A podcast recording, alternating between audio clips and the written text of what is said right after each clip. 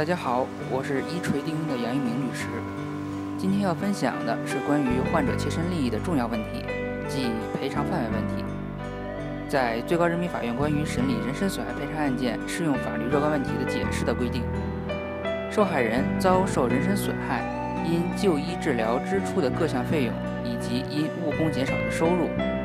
包括医疗费、误工费、护理费、交通费、住宿费。住院或是补助费、必要的营养费。受害人因伤致残的，其因增加生活上需要所支出的必要费用，以及因丧失劳动能力导致的收入损失，包括残疾赔偿金、残疾辅助器具费、被抚养人生活费、康复护理费、后续治疗费。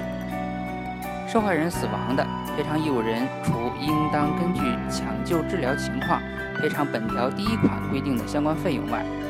还应当赔偿丧葬费、被抚养人生活费、死亡补偿费，以及受害人亲属办理丧葬事宜支出的交通费、住宿费和误工损失等其他合理费用。在赔偿标准上，本条采用的是具体损失赔偿和抽象损失赔偿相结合的原则。具体损失赔偿根据受害人的具体情况来计算的损失，实际支出或者损失多少就赔多少，如医疗费、误工费、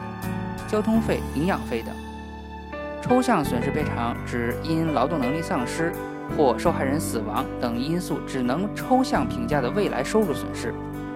本条参考国外立法，并结合我国的审判实践，对人身损害赔偿具体界定为三个方面。一、因治疗损伤支出的账目，如医疗费、护理费、交通费、营养费、后续治疗费、康复费、整容费等；二、因增加生活上需要支出的费用，如配置残疾用具、长期护理依赖支出的费用等；三、因误工导致的收入损失，即因丧失劳动能力导致收入损失，或者。因死亡导致未来收入损失。